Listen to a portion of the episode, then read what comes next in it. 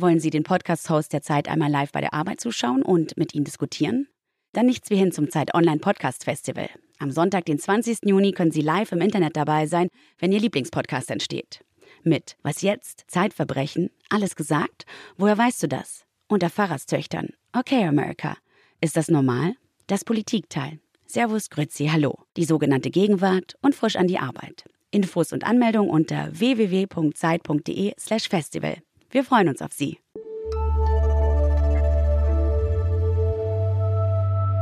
Woher weißt du das? Der Zeitwissen Podcast. Und ihre Gedanken nun ganz gelassen weiter wandern, treiben und gleiten lassen. Hin zu einem. Eine solche Meditation könnten Sie hören, wenn Sie in Zukunft ins Krankenhaus eingeliefert werden. Sie gehört zu einer Hypnosestudie der Berliner Uniklinik Charité. Bei manchen Untersuchungen haben wir vielleicht bald die Wahl zwischen einer Hypnose und einem Medikament. Mehr dazu gleich. Außerdem diskutieren wir den verrückt klingenden Vorschlag, zwischen der Sonne und der Erde Satelliten zu parken, um die Sonnenstrahlung abzuschwächen. Geoingenieure wollen auf diese Weise die Temperatur auf der Erde regeln. Unsere Kolumnistin Marie Brandt beschäftigt sich heute mit Smalltalk in Videocalls und Christoph Drösser widmet sich fünf Minuten vor Schluss einem Phänomen, das die Wissenschaft nicht erklären kann. In diesem Fall geht es um eine Tätigkeit, mit der wir Menschen etwa ein Drittel unserer Lebenszeit verbringen. Ich bin Max Rauner vom Zeitwissen Magazin. Die Berliner Universitätsklinik Charité experimentiert mit Hypnosetechniken. Laufen die Ärztinnen und Ärzte da jetzt mit Pendeln rum? Annelena Leidenberger ist der Sache nachgegangen. Hallo Annelena. Hi Max. Hypnose an der Uniklinik. Worum geht's da? Ja, da geht es um eine Studie, die in der Radiologie gemacht wurde. Und da ging es um ein Gerät, das manchen Menschen ganz schön Angst machen kann.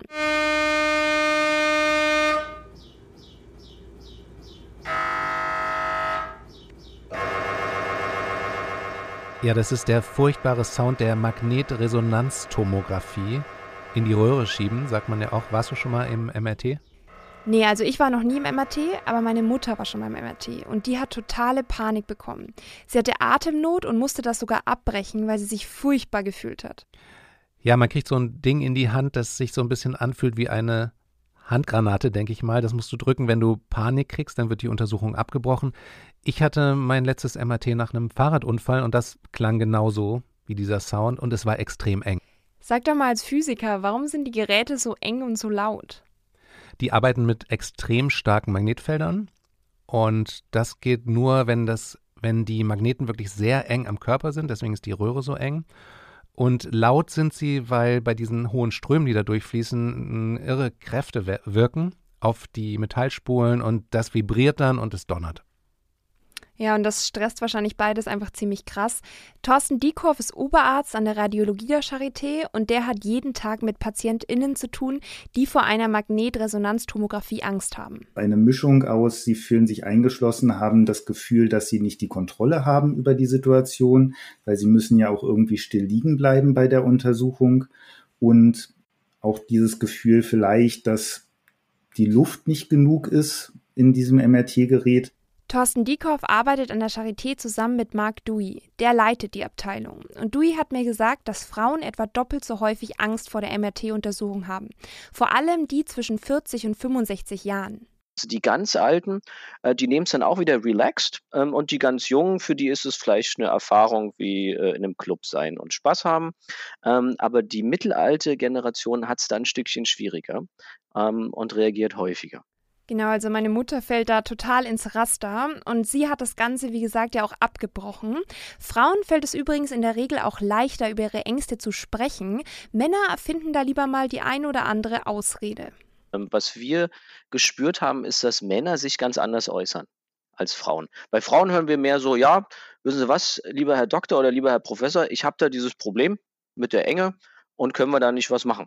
Und bei Männern ist es dann meistens, wenn die Untersuchung schon kurz vorm Beginn ist, dass man sagt, ach, ähm, ich habe heute noch einen Termin, können wir übrigens abbrechen, das passt gerade nicht so. Dabei ist Platzangst im MRT gar nichts, wofür man sich schämen muss. Das kann zum Beispiel auch mit der Kindheit zu tun haben. vielleicht auch getriggert durch die Enge, durch Erfahrung in der Kindheit.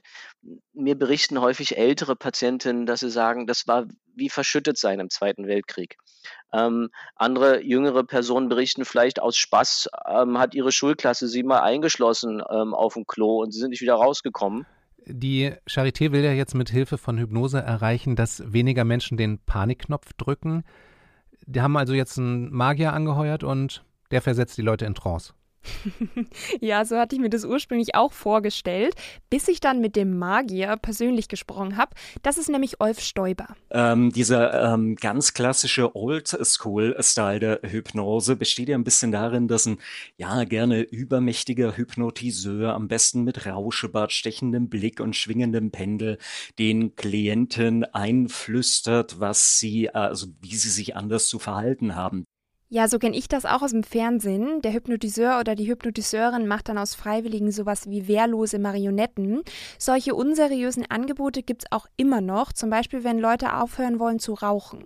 Raucherentwöhnung hätte man im alten Stile vermutlich den Klienten noch ähm, irgendwie versucht, hypnotisch einzuflößen, dass sie nicht mehr rauchen entweder können oder wollen oder dass das vielleicht physisch unmöglich wird, dass sie die Zigarette nicht mehr zum Mund führen können.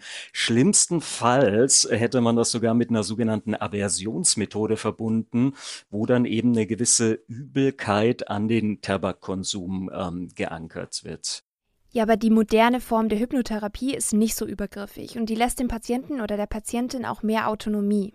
Man schaut, dass die Klienten mehr innere Wahlmöglichkeit äh, zur Verfügung gestellt bekommen, so dass sie rein theoretisch noch rauchen könnten, aber das nicht mehr rauchen müssen als äh, neue, sehr, sehr attraktive ähm, Möglichkeit für sich entdecken. Und das bedeutet, dass PatientInnen danach auch voll zurechnungsfähig sind.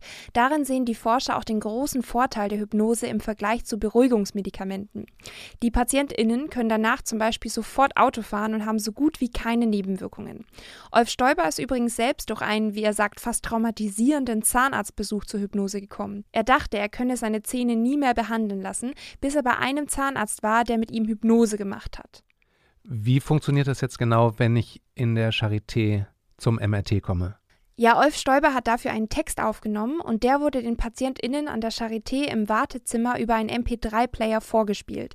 Das Original wollten sie mir nicht zur Verfügung stellen, sie wollen damit ja noch weiter forschen, aber Olf Stoiber hat mir etwas ähnliches eingesprochen.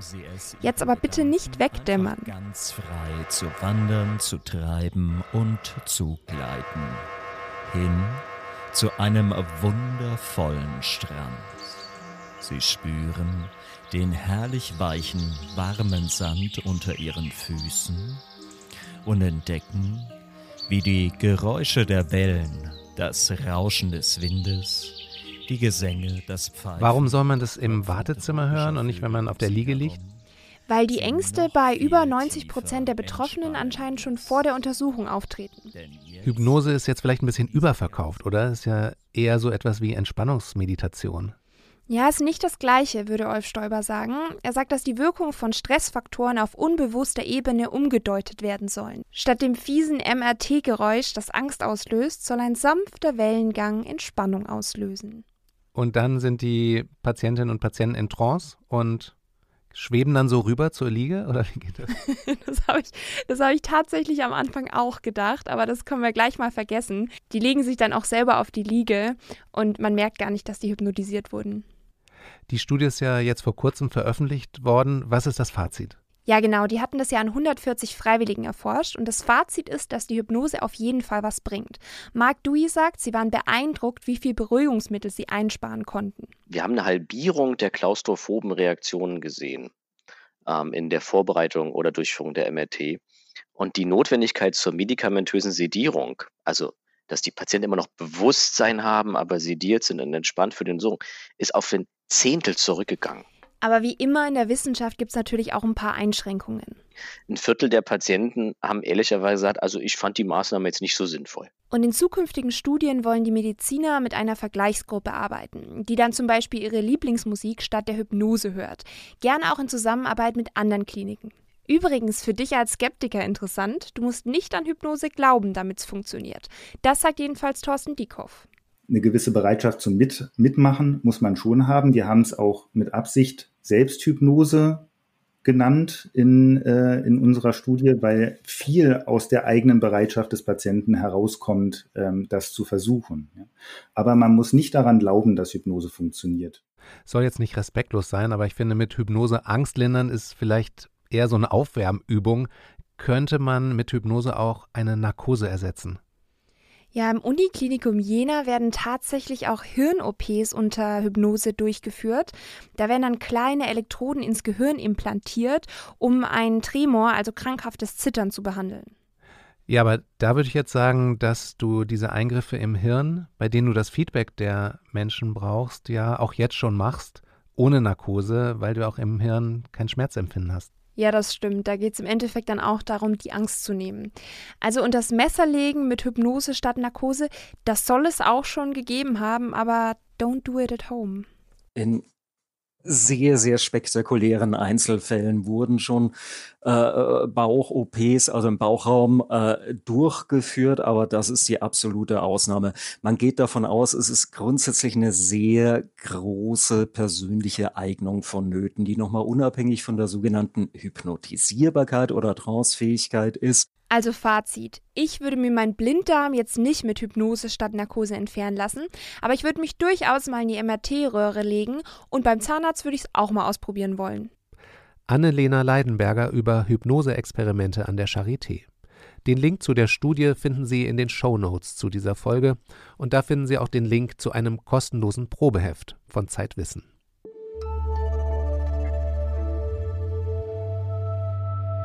Mensch Marie die sonderbaren Entdeckungen der Marie Brandt. Hi, hier ist Marie. Können Sie mich hören? So oder so ähnlich klingt Smalltalk im Jahr 2021. Zumindest bei mir. Momentan bin ich im Bewerbungsmarathon. Ich habe Skype, Zoom und Co. quasi durchgespielt. Eingefrorene Gesichter und Zeitverzögerung beim Sprechen gehören mittlerweile einfach dazu. Zeit für zwischenmenschliches Geplauder bleibt da aber nicht so viel. Ich habe das Gefühl, meine Persönlichkeit gar nicht mehr richtig zeigen zu können. Stirbt der Smalltalk vielleicht aus? Kommunikationsexperten halten die Kunst des oberflächlichen Plausch zumindest immer noch für sehr wichtig. Denn der erste Eindruck zählt. Vermeintlich belangloses Alltagsgeplauder ist der beste Icebreaker zum Kennenlernen. Wer auf einer Welle schwimmt, findet sich dann sympathisch. Das Gespräch soll dahin plätschern und Harmonie bringen. Und das steigert die Chance, in guter Erinnerung zu bleiben. Ein gelungenes Gespräch schafft also eine Verbindung. Als Thema zieht alles, was uns in unserer Lebenswelt abholt. Deshalb ist das Wetter auch Smalltalk-Dauerbrenner schlechthin. Und das seit Jahrzehnten.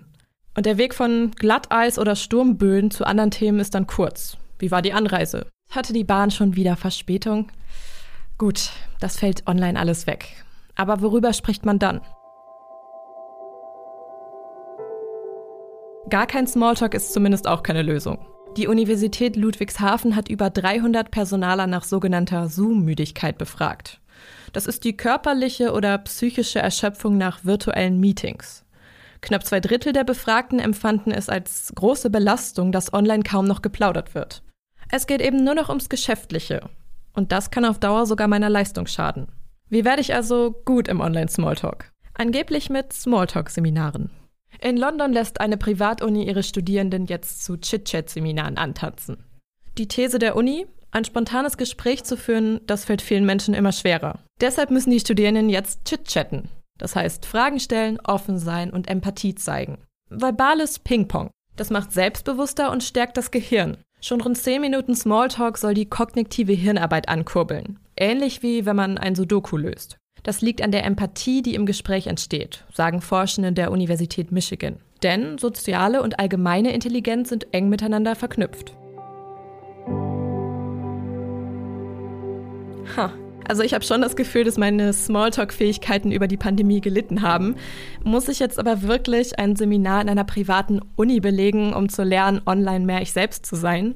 Ich kann mir das nicht so vorstellen. Dafür habe ich mir jetzt überlegt, im nächsten Videocall den Mut zu fassen, überhaupt mal mehr Raum für Smalltalk einzunehmen. Das klappt am besten, wenn man ein paar Themen zur Hand hat. Fragt man nach dem Highlight der Woche, bietet das zum Beispiel viel Stoff für Geschichten und Reflexionen.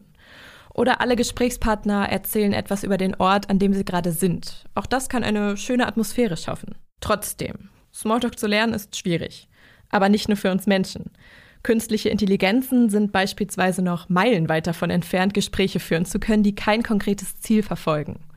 Smalltalk ist also was komplett Menschliches. Auch wenn ich nicht besonders gut darin bin, ich kann es üben. Nicht indem ich irgendwelche Phrasen auswendig lerne, sondern indem ich mich überhaupt erstmal auf die Situation einlasse. Wenn das klappt, dann ist es wie mit dem Fahrradfahren. Das verlernt man nicht so schnell.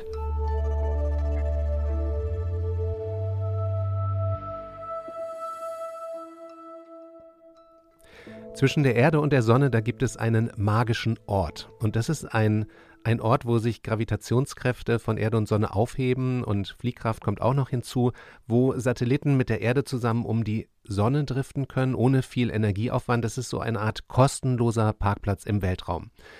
Jetzt haben Ingenieure vorgeschlagen, von diesem Ort aus das Klima der Erde zu verändern. Bei mir im Studio ist Stefan Schmidt vom Wissenressort. Hi Stefan. Ja, Max, hallo.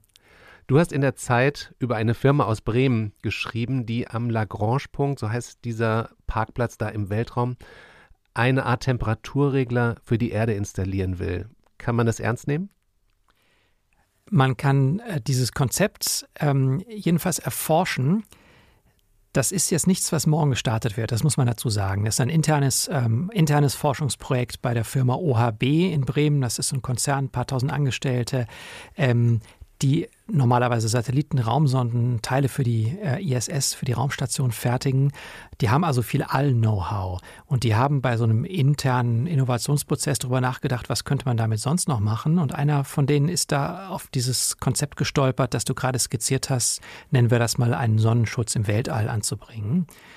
Das gehört ja in diese, in diese große Kategorie Geoengineering oder Solar Radiation Management. Ich glaube, das kommt in der öffentlichen Wahrnehmung so gleich hinter gentechnisch manipulierte Pflanzen im Freien aussetzen oder Tierversuche mit Affen machen. Ja, mit kuscheligen, netten Affen. Also Geoengineering ähm, hat pauschal einen schlechten Ruf. Ähm, über Jahrzehnte war das in der öffentlichen Debatte immer so ein bisschen schlecht angesehen als die Option derer, die es mit dem Klimaschutz nicht so ernst meinen und sagen, ach, mit den Emissionen, das ist alles so mühsam. Lass uns doch eine tolle technische Lösung ausdenken und unser, unser Konsumleben, unsere Verschwendung unsere Weltzerstörung so weiterführen. Ähm, das ist, glaube ich, der ideologische ähm, Grund dafür, dass Geoengineering bis heute ähm, von vielen Leuten ganz skeptisch betrachtet wird. Ähm, wir können da vielleicht ein bisschen auffächern zwischen unterschiedlichen Techniken ähm, und es tut sich im Moment, glaube ich, auch wissenschaftlich da eine Menge. Ist so, ist so ein bisschen wie Plan C, würde ich sagen. Also Plan A ist ja, wir reduzieren CO2, äh, damit wir den Klimawandel abmildern können. Plan B war dann, wir passen uns an an den Klimawandel, indem wir höhere Deiche bauen. Und jetzt Plan C, wir manipulieren aktiv das Klima. Ja, das kann man so sagen. Also, dass Plan A und B sich nicht ausschließen, sondern beide absolut nötig sind, ähm, wahrscheinlich überfällig. Das ist, glaube ich, heute Konsens. Das hätte man vor 20 Jahren vielleicht auch noch anders diskutiert. Und die Frage, was man dann zusätzlich noch technisch macht, da kann man, glaube ich, zwei Denkrichtungen unterscheiden. Die eine ist zu sagen, mit großtechnischen Interventionen nehmen wir Treibhausgase, die schon in der Atmosphäre drinstecken, wieder raus. Auf Angelsächsisch heißt das dann Carbon Dioxide Removal, CDR. Und das Zweite ist, dass man sagt, ähm, wir beeinflussen den Strahlungshaushalt der Erde. Also die Energie, die wir von der Sonne abbekommen, versuchen wir ein bisschen zu mindern. Das ist dieses äh, Solar Radiation Management. Und in diesen zweiten Bereich würde auch die Idee ähm, in Bremen fallen. Die haben dort auch eine ganze Menge unterschiedlicher Konzepte erforscht und vorangetrieben. Mich hat journalistisch dieser Sonnenschirm im All einfach auch am meisten interessiert, weil er gleichermaßen am unrealistischsten oder am weitesten weg erscheint, nicht nur räumlich, sondern auch wegen der technischen Anforderungen. Und genauso, weil er auf eine Art der eleganteste ist. Hm, ich hatte ein kleines Déjà-vu, weil ich vor, weiß nicht, zehn oder neun Jahren einen Geophysiker interviewt habe, Vulkanexperten Alan Robock. Der sagte damals, ja, ich habe so eine Liste von 25 Punkten, warum Geoengineering und ich glaube auch speziell Solar Radiation Management eine schlechte Idee ist. Und ich habe acht bis neun Punkte, warum es vielleicht eine gute Idee ist. Ich weiß nicht, wie sich das jetzt im Laufe der Zeit verschoben hat. Also es gab auch dann ein paar Jahre später ein Experiment, da wollten Forscherinnen und Forscher in Cambridge Wasser, ich glaube, so einen Wassernebel in die Atmosphäre sprühen, um zu gucken, gibt es da irgendwelche Effekte. Das war alles ziemlich harmlos, aber in dem Moment, wo sie das dann Geoengineering nannten, da gab es einen riesen Proteststurm und das wurde dann daraufhin abgesagt. Ja, das ist gerade wieder in Schweden passiert, im Norden von Schweden, Kiruna, dem äh, Raumflughafen in Lappland. Dort wollten äh, Forscher aus Harvard was ganz Ähnliches machen, mit einem Fesselballon auf 20 Kilometer Höhe ähm, so reflektierendes, äh, ref reflektierenden Staub im Prinzip ausbringen. Das wäre nur eine kleine Wolke gewesen und sie hätten vermessen wollen, ob und wie viel Sonneneinstrahlung das zurückwirft. Es gab Proteste von ähm, indigenen Sami, es gab Proteste von äh, Umweltschützern und statt des Experiments hat man jetzt erstmal einen runden Tisch anberaumt. Ähm, das passiert ganz oft bei Geoengineering. Was auffällt, ist, dass häufig ein anderes Wort benutzt wird. In letzter Zeit sagen viele Forscher Climate Engineering. Macht ähm, auch nicht so viel besser, oder? Ich, ich glaube, es, es klingt weniger Größenwahn, weniger Hybris drin. Also wir wollen nicht Geos, wir wollen nicht die ganze Erde umbauen. Wir wollen eine Kleinigkeit am Klima beeinflussen. Und ungesteuert tun wir das ja die ganze Zeit, wir Menschen. Und was dazu kommt, ist, glaube ich, auch ähm, dieser neue ähm, Begriff in der Klimaschutzdebatte, nämlich äh, Carbon Neutrality, Klimaneutralität, Net Zero oder, oder ganz Zero, also ganz auf Null Emissionen bis zur Jahrhundertwende zu kommen. Das sind ja, das sind ja mittlerweile Politikziele. Das sind nicht nur irgendwelche Vorschläge, das wird verhandelt. Dazu bekennen sich Staaten oder ganze Staatenbünde. Die EU will das genauso wie die USA bis 2050, die Chinesen vor 2060 erreichen. Und wenn man ähm, das ernst nimmt, dann heißt es ja viel, viel weniger imitieren, bis man irgendwann gar nichts mehr imitiert. Das heißt aber mit Sicherheit auch, Treibhausgase, die schon in der Atmosphäre sind, wieder rauszunehmen. Und dieser erste Part des Climate Engineering, also des Carbon Dioxide Removal, das wird da auf jeden Fall eine Rolle spielen. Wie groß, in welchem Umfang, welches Potenzial das hat, darüber ähm, streiten sich die Experten. Und bei jeder einzelnen Technik streitet man sich auch um die Frage, Nutzen und Nebenwirkung, welchen Schaden richtet man damit vielleicht ungewollt auch wieder an? Bei den 1,5, bei dem 1,5 Grad Ziel, da ist doch auch schon ein gewisser Teil an Carbon Dioxide Removal mit eingepreist, soweit absolut, ich weiß. Absolut. Und ich habe das Gefühl, in der politischen Diskussion ist es so, das eine ist gut, das eine ist okay, das andere ist böse. Also Solar Radiation Management, das heißt irgendwelche Vulkanpartikel in die Atmosphäre sprühen, das das ist doch immer noch totaler Science Fiction und eigentlich was, was man auf gar keinen Fall irgendwie wagen sollte. Ja, und wenn man sich überlegt, wo das herkommt, erklärt sich das auch. Der ähm, Chemie-Nobelpreisträger Paul Krutzen, der ähm, unlängst verstorben ist, der hatte das ähm, nach der Jahrtausendwende vorgeschlagen, eigentlich als eine provokative Intervention, weil er total unzufrieden damit war, dass der Klimaschutz im Sinne von Emissionsminderung keine Fortschritte machte. Ähm, bis vor kurzem erinnern wir uns, äh, ist die Kurve der globalen ähm, Emissionen immer noch weiter angestiegen. Vielleicht haben wir jetzt so ein Plateau erreicht, aber nach der Pandemie wird man auch mal sehen müssen, ob es nicht doch wieder weiter hochgeht. Vor 20 Jahren schon sagte Paul Krutzen, wenn das alles nichts bringt, dann simulieren wir einen Vulkanausbruch. deswegen hat er das auch die Pinatubo-Methode genannt, nach dem Vulkan ähm, äh, auf den Philippinen. Dankeschön. Ich hätte beinahe Indonesien gesagt. Auf den Philippinen als der ausgebrochen war, der hatte eine sehr hohe Rauchsäule, eine sehr hohe ähm, Partikelsäule, ähm, da hat man messen können, dass überall auf der Welt die Temperatur leicht gesunken ist. Und die Idee ist einfach, wenn man mit Flugzeugen, Ballons, Raketen, Rak Kanonen, whatever, Partikel in die äh, Stratosphäre bringt, also die Atmosphärenschicht über unserer Troposphäre, ähm, so 15, 20 Kilometer hoch, dann wird da einiges an Sonnenlicht reflektiert. Das wird in hohen Schichten zurück ins Weltall geworfen. Es kann nicht unten auf der Erde ankommen, hier keine große Erwärmung verursachen und damit kühlen wir. Und das ist bei allen Solar Radiation Management Ideen ähm, die Gemeinsamkeit und wenn du so willst auch die Krux, damit wird künstlich gekühlt.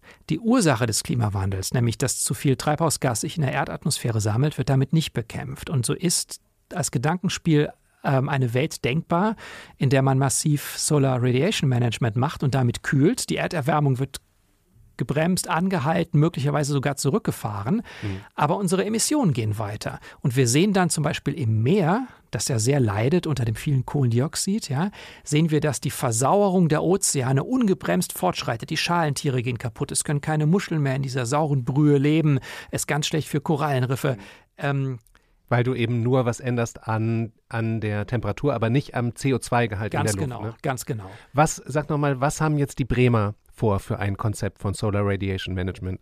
Wie ich eben sagte, ähm, es mag aus heutiger Sicht nicht realistisch klingen, aber es ist mit Sicherheit äh, das Eleganteste, denn statt irgendwelche Partikel mit Pseudovulkanen in die Stratosphäre zu bringen, ähm, ist deren Idee eine, die weit draußen im Weltall spielt. Dieser Lagrange-Punkt, der ist von der Erde aus Richtung Sonne etwa anderthalb Millionen Kilometer entfernt. Und wenn man dort ähm, diese Sonden mit ihren Sonnensegeln parken würde, wenn das ginge in ausreichender Menge, ähm, dann würden die da mit Sicherheit keinen Schaden anrichten. Die würden nicht dafür sorgen, dass es hier sauren Regen gibt oder sich die Monsunmuster verschieben, wie das vielleicht bei der Pinatobo-Methode wären. Die würden nicht, wenn was schief läuft, als brennende ähm, Glassplitter, scharfe Trümmer ähm, aus dem Erdorbit zurück auf die Erde stürzten, wie man das befürchten könnte, wenn man jetzt solche Sonnensegel wie Handysatelliten nur in die Erdumlaufbahn bringt. Ähm, es ist weit draußen. Es braucht fast keinen Treibstoff, wenn es einmal vor Ort ist, wegen äh, dieses äh, Kräft der Kräftebalance, die dort herrscht.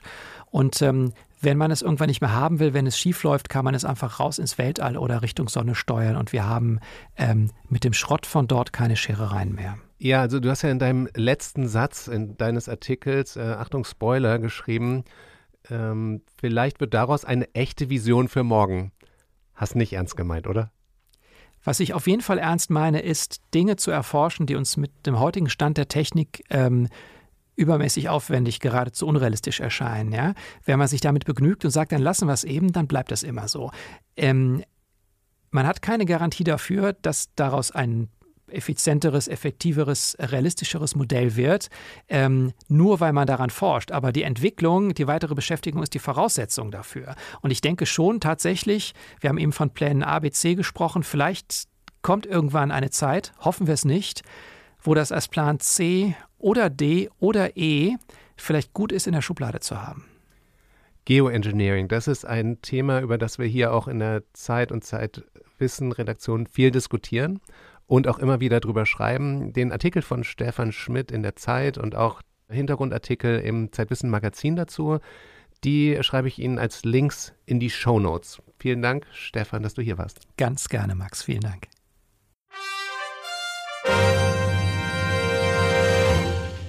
Was wir nicht erklären können.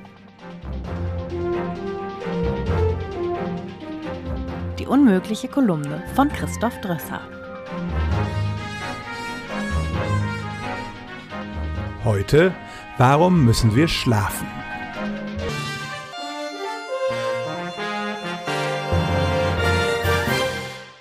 Alle Tiere schlafen, aber sie schlafen sehr unterschiedlich lang. Ein Pferd braucht nur drei Stunden täglich, ein Koalabär bis zu 20. Wir Menschen verbringen ein Drittel unseres Lebens in diesem Zustand. Schon nach 24 Stunden ohne Schlaf beginnen manche Menschen zu halluzinieren. Chronischer Schlafmangel kann den Blutdruck hochtreiben, begünstigt Übergewicht und kann sogar zu Krebs führen. Im Tierexperiment führt dauerhafter Schlafentzug zum Tod das Problem. Versetzen wir uns einmal in unsere frühen Vorfahren, die nackt und ziemlich schutzlos in der Savanne lebten, umgeben von allerlei Gefahren. Mindestens einmal am Tag legten sie sich hin, knipsten sozusagen das Licht aus im Gehirn und waren für mehrere Stunden ein gefundenes Fressen für Raubtiere aller Art, aber auch ein mögliches Opfer für böswillige Artgenossen. Hätte die Evolution ein solches Verhalten nicht längst ausrotten müssen?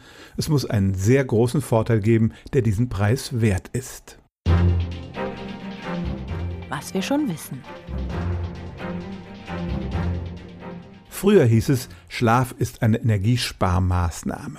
Wer täglich acht Stunden ruht, der muss weniger essen und Nahrung war früher immer knapp. Aber wir könnten ja auch acht Stunden ruhig in der Ecke sitzen, dann würden wir nicht so leicht zum Opfer. Und die Vorstellung, wir täten nichts im Schlaf, ist falsch. Unser Körper ist dabei durchaus aktiv. Erstens, das Gehirn hat tagsüber einen sehr aktiven Stoffwechsel, dabei entstehen Abfallprodukte, zum Beispiel Adenasin. Steigt dessen Konzentration, werden wir müde. In der Nacht kommt die Körpermüllabfuhr und transportiert diese Stoffe ab. Und das geht am besten im Schlaf. Eine Forscherin formulierte es so, man kann entweder seine Gäste unterhalten oder das Haus aufräumen, aber nicht beides gleichzeitig. Zweitens, Auch außerhalb des Gehirns fallen Hausmeisterarbeiten an. Die Immunzellen zum Beispiel tauschen sich darüber aus, welche neuen Feinde ihnen im Laufe des Tages begegnet sind, formen das immunologische Gedächtnis. Auch Wunden heilen besser, wenn wir schlafen. Und drittens, der Schlaf ist wichtig für die Verarbeitung unserer Erfahrungen. Neue Sinneseindrücke werden vom Hippocampus, wo sich das Kurzzeitgedächtnis befindet, in den Neokortex übertragen, ins Langzeitgedächtnis. Wenn da laufend neue Erfahrungen hinzukämen, gäbe es ein großes Durcheinander.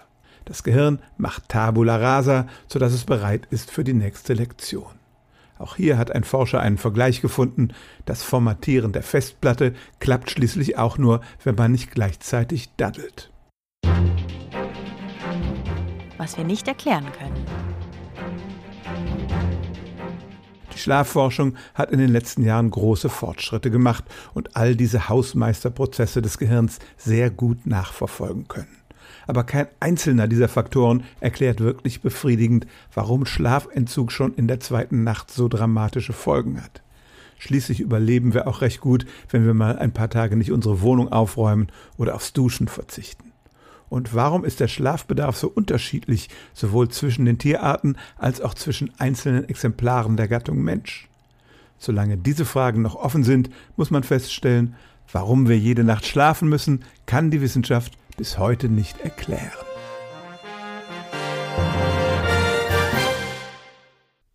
Christoph Drösser über Wissenslücken in Sachen Schlaf. Zwei Themen aus der aktuellen Zeitwissen-Ausgabe möchte ich Ihnen noch empfehlen. Acht Wanderungen gegen den Stress des Lebens von Schriftstellern und Schriftstellerinnen wie Judith Herrmann, Michael Krüger, John von Düffel und Shusa Bank und mit GPS-Daten. Außerdem starten wir mit der Serie Die starke Seele der bekannte Psychotherapeut Wolfgang Schmidbauer macht den Auftakt. Er beantwortet die Frage, wohin mit den dunklen Gedanken und Gefühlen. Schreiben Sie uns mit Kritik, Lob und Themenideen an redaktion.zeit-wissen.de. Ich bin Max Rauner. Bis bald.